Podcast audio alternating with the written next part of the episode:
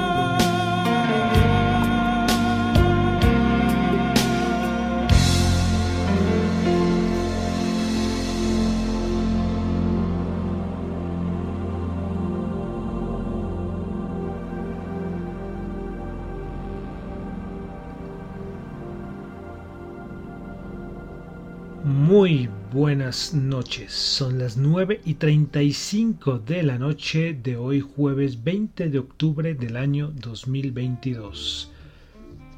Mi nombre es John Torres y este es el resumen de las noticias económicas. Y bueno, volviendo con la música, ya llevábamos como unos 2-3 programas sin música porque ya veíamos el especial anterior que nos gastó casi todo el año el de el recorrido musical 1922-2022, ya lo terminamos la semana pasada. Y bueno, volvemos con música. Ahora les cuento, la música ahora va a ser un poco diferente. ¿Por qué? En el recorrido musical 1922-2022 escuchamos, vamos a colocarlo entre comillas, música moderna. Sí, escuchamos rock, escuchamos reggaetón, escuchamos pop, escuchamos todos estos ritmos que fueron tendencia a lo que es mitad del siglo XX a lo que al, siglo XXI. Pero vamos a, a empezar, pero no a nivel de recorrido histórico como lo hicimos anteriormente, sino vamos a, a coger por por compositores, artistas de un poco de la música un poco más culta o un poco más clásica. Sí, porque no puedo hacer el recorrido musical, por ejemplo, yo qué sé, 1200 al año 1922 es imposible, porque cronológicamente la historia de la música en esas épocas no era tan exacta, no es como el, hit número uno de 1970, no, no, no, en esas épocas era difícil. Pero entonces vamos a tomar artistas, compositores de este tipo de música eh, que se resaltan para que se conozca un poco más. No todo es reggaetón, no todo es pop, no todo es rock, sino que también hay otro tipo de música, la cual no en nuestro recorrido musical no la tocamos para nada. Entonces, bueno, por eso hoy comenzamos y vamos a comenzar con alguien conocido. Vamos a hacer un pequeño recuento un poco de la de la discografía de, estos grandes artistas, grandes compositores de, este tipo de música clásica, culta, ópera. Y comenzó, y voy a comenzar entonces con, con el señor Andrea Bocelli, que es el que estábamos escuchando hace un momento. El gran tenor, porque él es tenor eh, italiano, el, nacido en, en Pisa, en la región de, de Toscana. Eh, es conocido él, todos sabemos que, es una persona que perdió la visión cuando era muy niño a causa de, una enfermedad. Y pues bueno, pero vamos a hacer un pequeño recorrido musical en los siguientes programas, comenzando el día de hoy. Y el primer álbum de él es de 1994, Il Mare Calma de la Cera. Es el, primer álbum de él y una de las canciones conocidas de ese álbum es Rapsodia, que es la que estábamos escuchando. Entonces vuelve la musiquita aquí al resumen de las noticias económicas. Por si acaso hay alguien llegando por primera vez, dirán, pero aquí no, llevamos seis minutos y este no ha hablado nada de, de economía. No, es que aquí nos gusta hacer una mezcla un poco de economía, pero también lo mezclamos con algo de música para que esto no sea tan aburrido, ¿no? Pero bueno, entonces quiero saludar a los que me están escuchando en vivo en este momento en Radio Dato Economía, tanto en la aplicación de Ceno Radio como en la web. También quiero saludar a los que me escuchan en el podcast, en Spotify, en Apple Podcast, no olviden calificar el programa. También los que escuchan en Google Podcast y en la aplicación de Fontaine, la aplicación que a uno le pagan por escuchar podcast.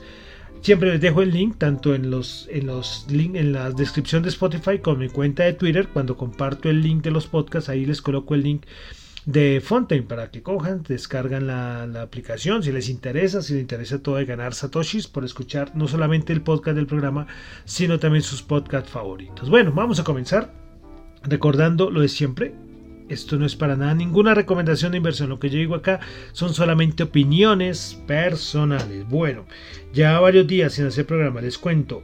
Un poco desmotivado con todo lo que está pasando. Ves que uno que le quitan un poco las ganas, ¿no? Los ánimos de todo lo que está pasando aquí, especialmente en Colombia, bueno, en el mundo, pero aquí en Colombia uno se desmotiva un poco. Por eso me di una pausa de como de dos días. Y bueno, aquí volviendo con el programa. Bueno, entonces comenzamos con África. Vamos a comenzar con Sudáfrica. Tuvimos dato de inflación, el dato mensual 0,1% y el dato interanual se ubicó en 7,5%. Vamos a la China. Pues bueno, esta semana todo el mundo esperaba que tuviéramos ya los datos económicos, eh, macroeconómicos más importantes en China. Pues, por ejemplo, dato de Producto Interno Bruto. Y no, creo que hasta el día de hoy siguen retrasados. El dato tenía que haber salido creo que ayer, si era ayer o antier, bueno, no me acuerdo bien exacto, eh, pero no han salido. Y entonces esto genera mucha preocupación.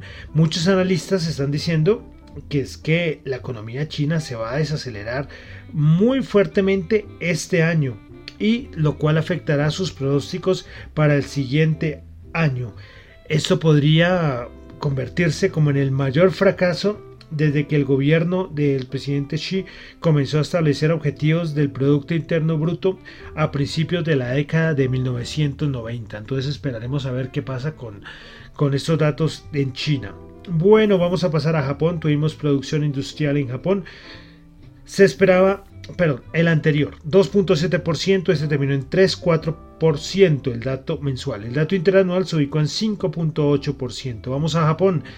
Dato de inflación después, yo no sé de cuántos años, unos 10 años, no, me atrevería a decir si 10 años, la inflación de Japón volvió el dato interanual al 3%, dato anterior, perdón, se estimaba el 2.9%. Bueno, pasamos a Corea del Sur, índice del precio del productor en Corea del Sur, 8%, anterior 8.4%. Vamos a Europa.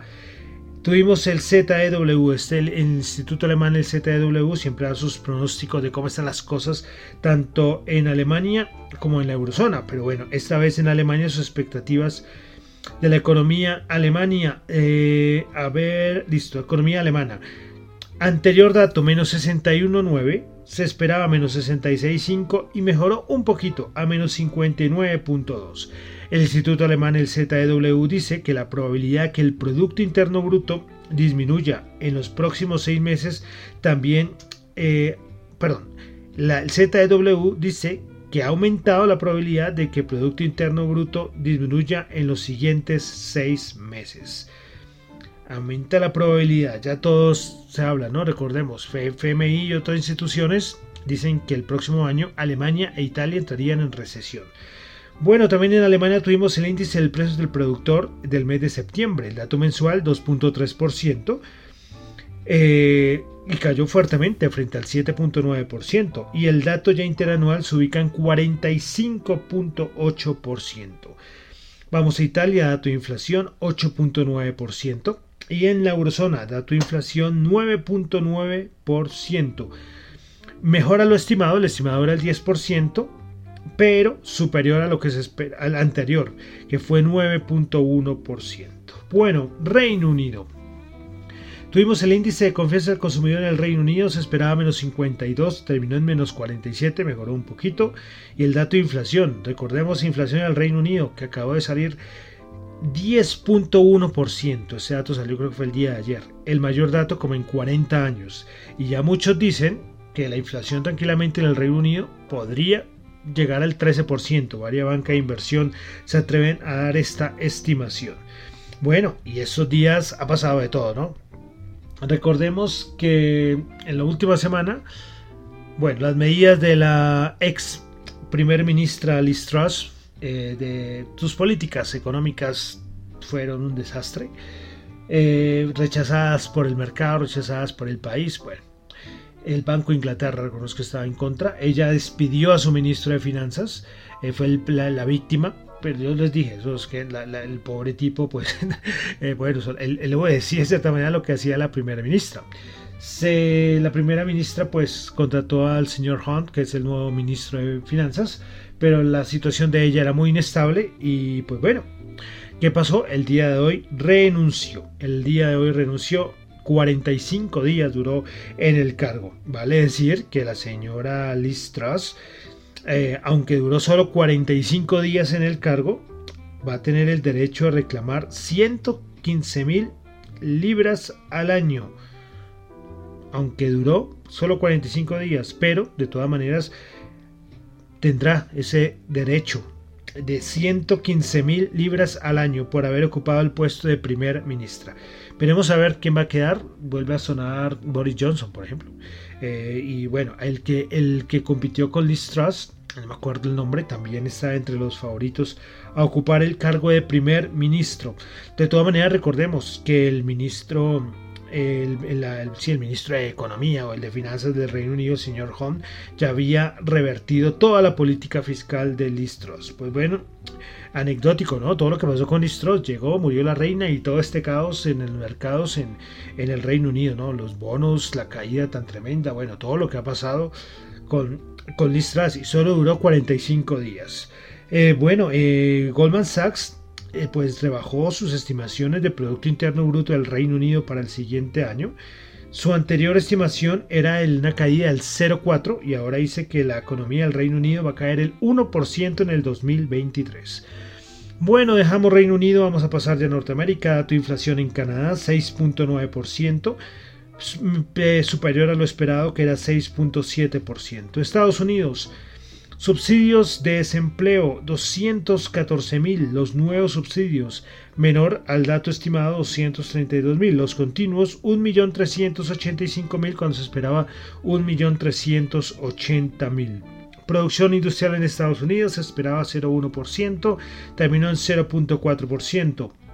Venta de viviendas existentes, ¿no? que eso siempre es las nuevas y las que no son nuevas. Eh, Sí, es que eso las existentes es un rollo. Todavía no he podido entender porque no son las que son usadas, sino que son viviendas que, que nos, han, nos han escriturado, nos han pasado por notaría. Bueno, una cosa un poco complicada.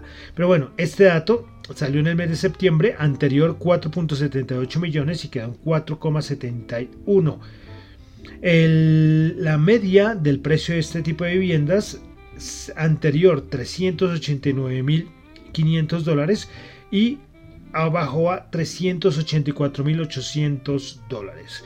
Bueno, la Fed de Atlanta, su estimación del tercer producto del Producto Interno Bruto del tercer trimestre de Estados Unidos ya está en 2.9%. Parece que este trimestre ya es fijo que el Producto Interno Bruto va a quedar positivo en el tercer trimestre, por los datos que tenemos de la Fed de Atlanta.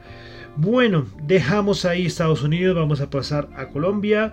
Como algo anecdótico, solamente voy a mencionar lo del seguimiento de la economía al mes de agosto era el 8.6%, un dato muy bueno, pero anecdótico, anecdótico. Esto pues ya recordemos lo que ha pasado en la economía colombiana eh, desde precisamente desde el mes de agosto. Eh, aquí qué comentario les voy a decir. Ya creo que ya es muy repetido por todo lado y ahorita hablaremos un poquito de pronto más en la parte del dólar. Pero las medidas del gobierno están afectando mucho a la economía del país. Eh, es que la, parte de, exploración, de, explotación de petróleo, que es la principal fuente de recursos del país, el gobierno actual dice que no, que no va nada de nuevos contratos eh, y la confianza inversionista está en el, en el piso y esto unido a otras declaraciones de otros miembros del gobierno. Entonces, la economía colombiana ahorita está en un momento caótico. Recordemos, la moneda más devaluada del mundo de los últimos meses es el peso colombiano. Eso es un gran reflejo de lo que, de lo que está ocurriendo. Los bonos, los que la deuda colombiana, la rentabilidad de los, de los bonos, los test aquí en Colombia aumentando niveles absurdos eh, peor que otros comportamientos de otros países que tienen menor o peor calificación que Colombia. Los CDS, los credits, eh, los credits, eh, se me olvidó, default swaps, sí, default swaps en niveles también altísimos respecto a la región. Recordemos que esto es como un seguro, si esto está muy alto es que hay mucho riesgo en el país. Entonces no es solamente que el dólar haya subido eh, y, ya, ¿no? Porque muchos dicen es que a nivel regional y a nivel mundial el dólar se ha fortalecido frente a otras eh, monedas, es totalmente cierto, pero la magnitud con la que ha aumentado, con la que se ha evaluado el peso colombiano, es que ahí ya no es solamente un asunto externo, sino se junta con la parte interna. Entonces la situación muy complicada para Colombia a nivel económico. Por eso les decía como anecdótico, ¿no? Lo del ICE, lo del seguimiento de la economía. Sí, muy bien, 8.6 y las estimaciones que tenía el Fondo Monetario Internacional para la economía colombiana para este año y para el otro año. Pero como van las cosas, todo esto va a replanteárselo, todo esto va a tener que se va a tener que replantear. Eh, pero bueno, esa es como una opinión no, no trato de no ser sesgado, o sea, saben cuál es mi, forma de ver, pero mi forma de ver las cosas, pero es que las cosas son uno más uno es dos. Si, si necesitas recursos en una crisis económica mundial donde se habla de recesión y tienes el, petróleo ahí como fuente de recursos, la exploración, la explotación, es, es, que es una cosa, sí, es una cosa que no tiene sentido. Pero bueno, dejamos ahí Colombia y voy a terminar con una cosita de, de hablando de inflación a nivel mundial. Eh, voy a nombrar los países de la OCDE eh, con mayor tasa de inflación, pero de alimentos. ¿eh? Se saben que la inflación, eh, la inflación lleva un montón de cálculos de muchos sectores y uno de ellos, lógicamente, es la parte de inflación en los alimentos. Pues bueno, los cinco con mayor inflación de alimentos y los cinco con menor inflación de alimentos. Bueno, los de mayor. En el puesto número 5, Colombia, 25.6. En el puesto número 4, Latvia, 25.7. En el puesto número 3, Lituania, 30.6. En el puesto número 2, Hungría, 33.1. Y en el primer puesto de inflación de alimentos al mes de agosto del 2022 es Turquía con 90.3. Qué barbaridad, 90.3. Bueno, y lo de menor, el top 5. Número 5, Nueva Zelanda 6.9. Número 4, Australia 6.1. Número 3, Japón 5.1. Número 2, Israel 4.2. Y en el primer lugar, el menor dato de inflación de alimentos es Suiza con el 2.5%. Me pareció interesante traerles este datico. Bueno, dejamos ya la parte, vamos a la parte ya de mercados, índices, noticias. Eh, Estados Unidos sigue echando mano de sus reservas estratégicas de petróleo. Volvió a liberar, no sé, liberar cuántos, un, millón, 1.5 millones esos días. Pues bueno, eh, el primer presidente Biden y funcionarios de la Casa Blanca dicen que ellos van a recomprar petróleo cuando bajen los precios. Todo el mundo lo ubica que como en 70 dólares el barril, ellos estaría, Estados Unidos estaría volviendo a recomprar petróleo. Es que han liberado un montón de petróleo para controlar el precio, pero sabemos que esto no, esto es un efecto muy de corto plazo. Bueno, eh, recordamos las medidas de la OPEP que hizo sus recortes de, producción, la OPEP Plus, y es que varios miembros del G7 eh, están reanalizando, repensando eh, sus medidas respecto al petróleo ruso. Recordemos que ellos tenían de colocarle unos topes al precio pero viendo lo que pasó en la reunión de la OPEP Plus y sabiendo que parece que Rusia tiene una, alianza por ahí con la OPEP Plus y también lógicamente Arabia Saudita, ellos están pensando fuertemente, ellos están pensando, perdón, fuertemente, no, seriamente, en, replantearse lo del tope del precio del, del petróleo ruso. Entonces, eh, ya saben, es que este recorte del petróleo por parte de la OPEP Plus, recordemos lo que dijo Estados Unidos, ¿no? que no se debería hacer porque, porque esto afectaría los precios del mercado y después salieron todos los rumores, no, que es que la OPEP Plus está con Rusia aliados. Pero bueno, tenemos ahí asuntos petroleros, hemos tenido un montón de entregas de resultados. Ayer tuvimos Tesla, tuvimos Netflix hace unos días, todo el sector financiero, eh, Snap, la aplicación, hoy tuvo unos resultados horribles, creo que en After Hours está bajando como el 20%, bueno. Eh, toca estar ahí pendientes, ahí sí, pues que todavía nos quedan. La otra semana creo que ya es el, el momento de Apple y compañía, creo, la otra semana. Pero bueno, una cosita interesante, recordemos que este año en la Copa Mundial, que ya va a comenzar en nada, o sea, tenemos un montón de, cosas en la cabeza, pero tenemos Copa Mundial en, en ¿qué? En, un mes, sí, en un mes exactamente, si no estoy mal.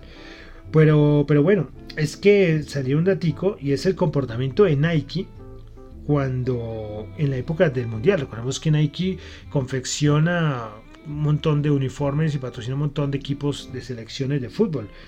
Y es curioso porque, porque le va muy bien en estos años de, mundial.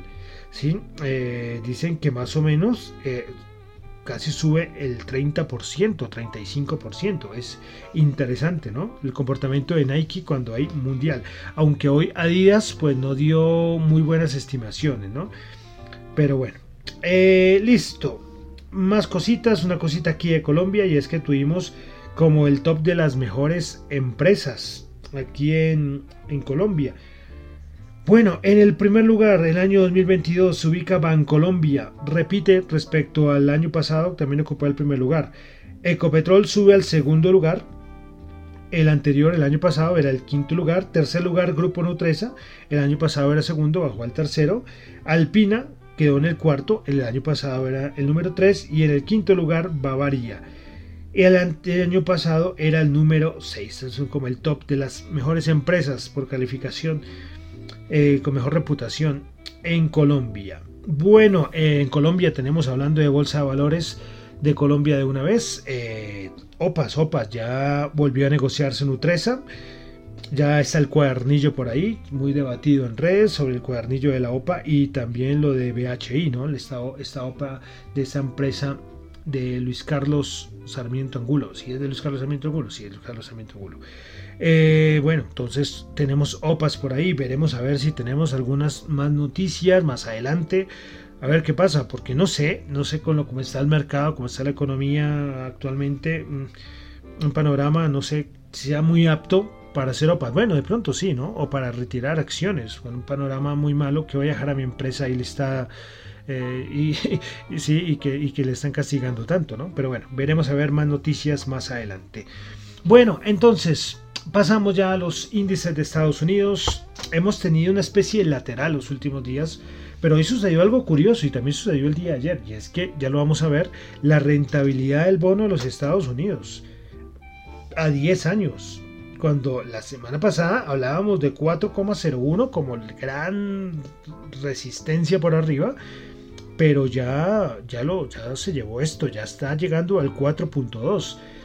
Tenemos a todos los miembros de la Reserva Federal hablando todos los días y dando su mismo discurso, aunque han agregado una frase nueva al discurso y es que ellos están diciendo que lo más posible es que el otro año en algún momento se vaya a pausar la subida de tasas.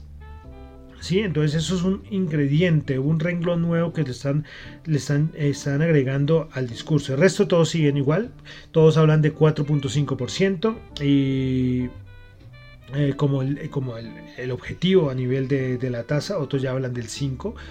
Y lógicamente con todos esos comentarios y con todas las estimaciones de estas tasas, pues la, rentabilidad del bono de Estados Unidos pues no para de subir, ¿no?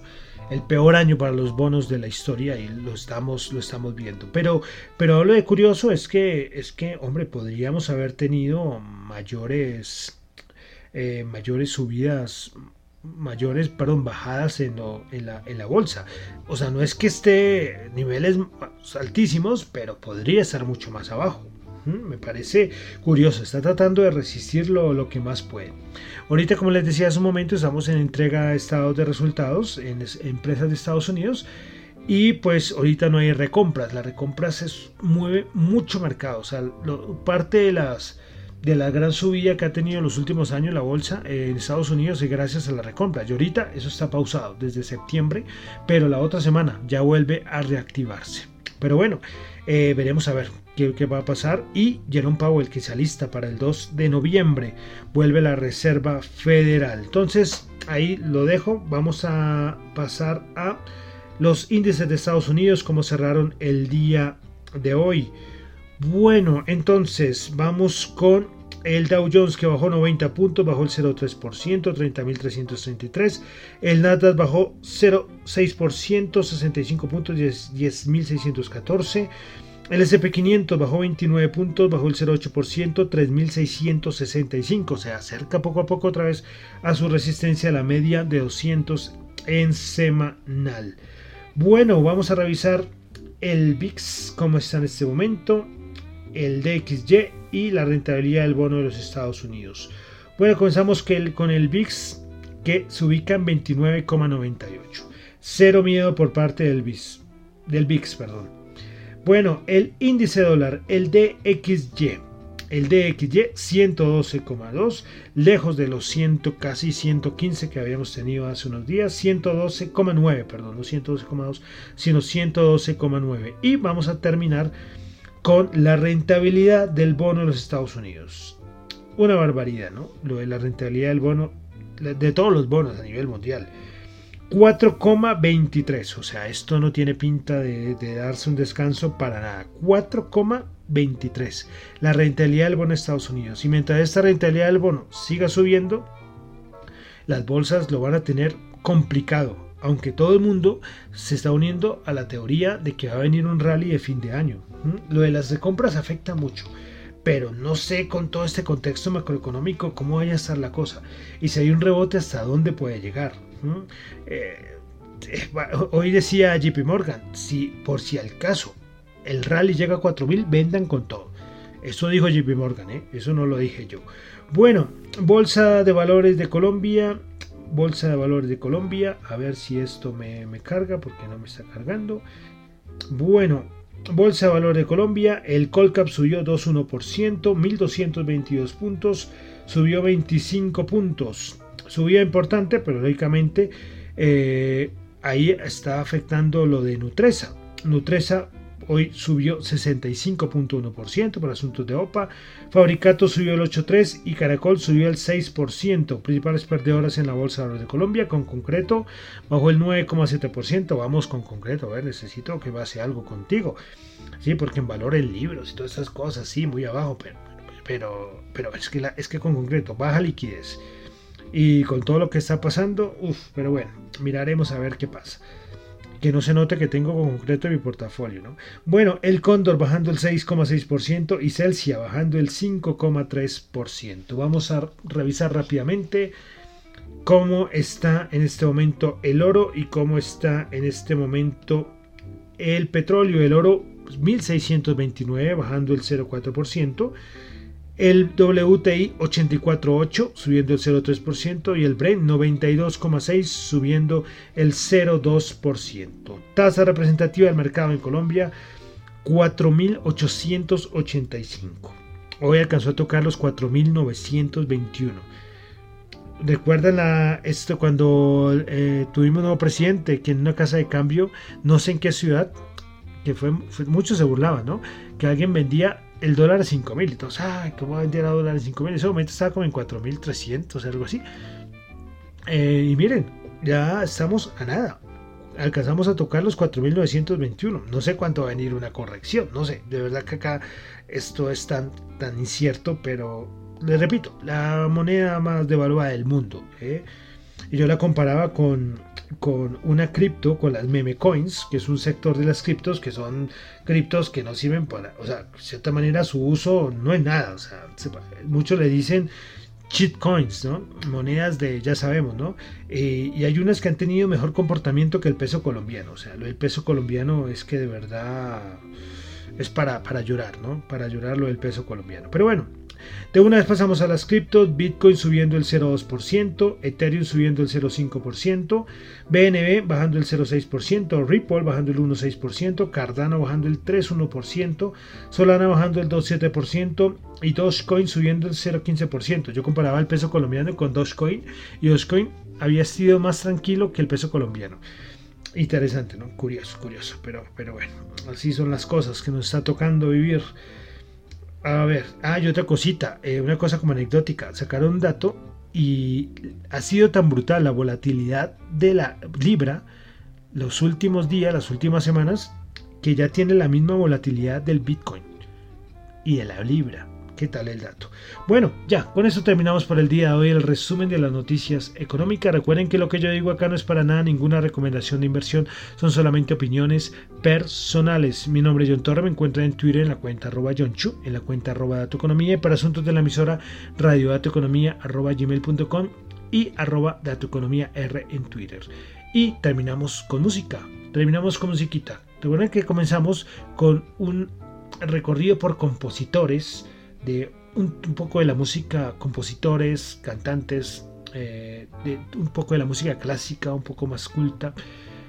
Eh, ya dejamos nuestro recorrido musical, ya lo terminamos en la semana pasada. Y estamos con el señor Andrea Bocelli. Y estamos haciendo, comenzamos entonces como un repasito rápido de su discografía. Comenzamos con comenzamos con la canción y se me fue el nombre de la, de la canción. Eh, Rapsodia de su álbum eh, Il mare calma de la cera del año 1994 y de este álbum vamos a tomar también otra canción. Es una canción que en este álbum está en italiano, pero él más adelante esta misma canción la grabó en español. Creo que fue con Marta Sánchez, que es la que la acompaña en esta canción. Pues bueno, entonces terminamos el día de hoy con Andrea Bocelli con Viviré. En italiano es vivere, pero esta es la versión en español, entonces es viviré. Muchísimas gracias.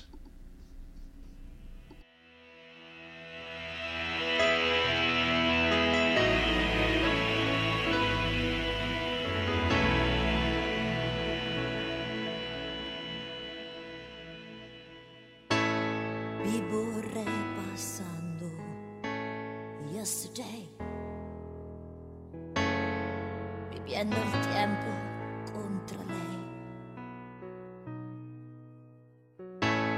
Vivo preguntando quién pero mi espejo no me ve. Yo no soy capaz de crear la vida, yo que sigo el rumbo como un suicida, yo